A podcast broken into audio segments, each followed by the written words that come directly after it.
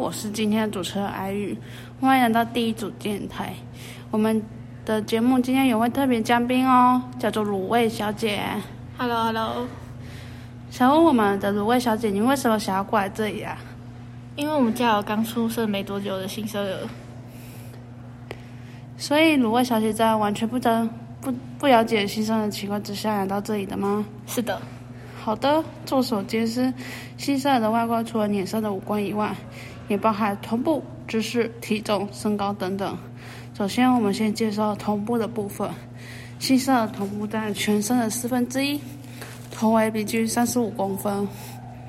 新生儿拥有前囟门、后囟门，前囟门又叫大囟门，位于瞳体前方。呈现菱形的形状，约十二到十八个月后闭合。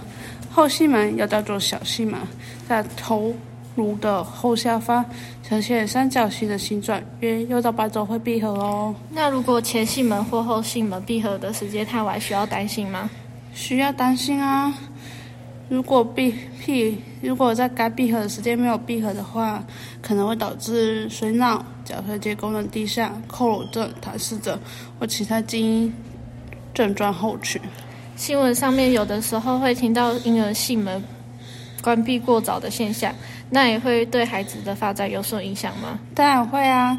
如果囟门关闭太早，可能会有小脑症、有先天性奇癖、水脑症、生殖泌尿道异常或手指以及脚趾异常等现象。那性门除了过早或过晚关闭外，还有会有什么异常或需要注意的地方吗？要去注意那个它的囟门是不是凹凸。如果囟门突出的话，会有脑膜增高的症状；囟门凹陷可能是因为脱水的症状哦。听说卤味小姐有带她的记录本子过来，请卤味小姐说说对于家庭隐性生儿的观察内容呗。我发现一岁以下的新生儿，他的头围会大于胸围。可是当我特别查询一些资料时，想要多更更加的了解新生儿，我发现一岁以后新生儿的胸围就大于头围了。所以我家里刚出生不久的新生儿是男生，但我还是一起把男女生的资料一起查询了。女生在刚出生没多久的时候，会受到母体荷尔蒙的影响，阴道处会有少量泛红色的血，这称为假性月经，是不需要担心的，隔几天就会自动消失。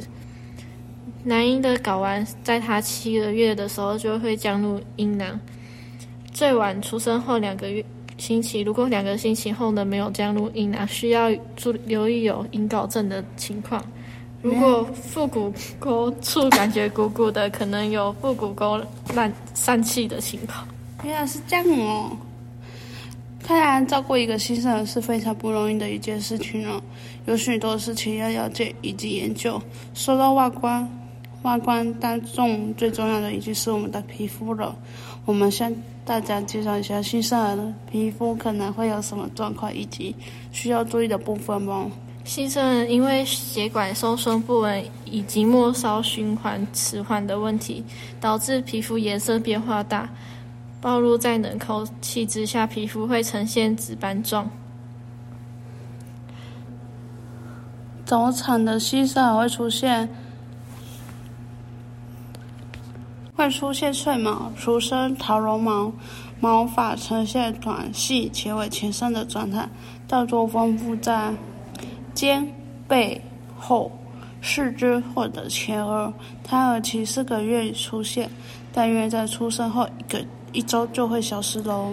接下来介绍胎脂，胎脂是胎儿皮肤上的一层黄色乳白乳白色乳状状块物质，可以协助分娩、保持体温以及保护与滋养皮肤等功能。出生几天后就会自然脱落。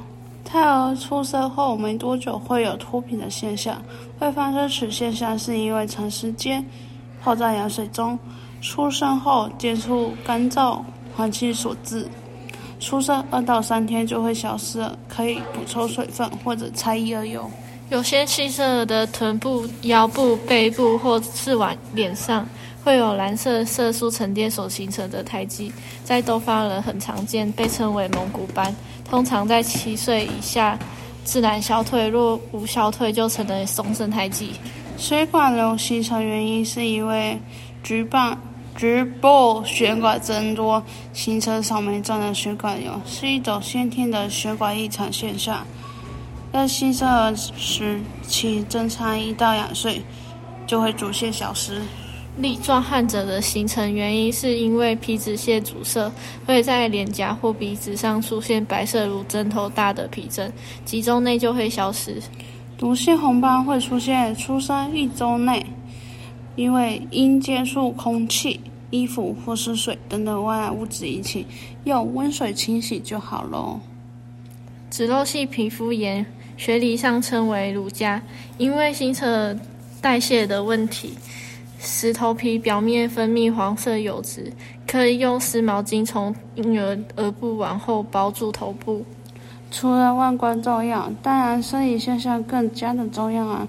现在我们来介绍新生儿的生理现象吧。说到生理现象，感觉最重要的应该就是体温调节的部分。毕竟前几天天气非常的冷，听说有三岁的小还被冻死了。对啊，对啊，不管是大人还是小孩，体温保持恒温都是很重要的嘿。新生儿出生体温会下至二到五度，二到四个小时就恢复到正常，还是还会有生理性体重情绪，可能会发烧至三班到三十九度哦，不需过度的担心，只要增加奶量以及喂食温开水就可以恢复正常哦。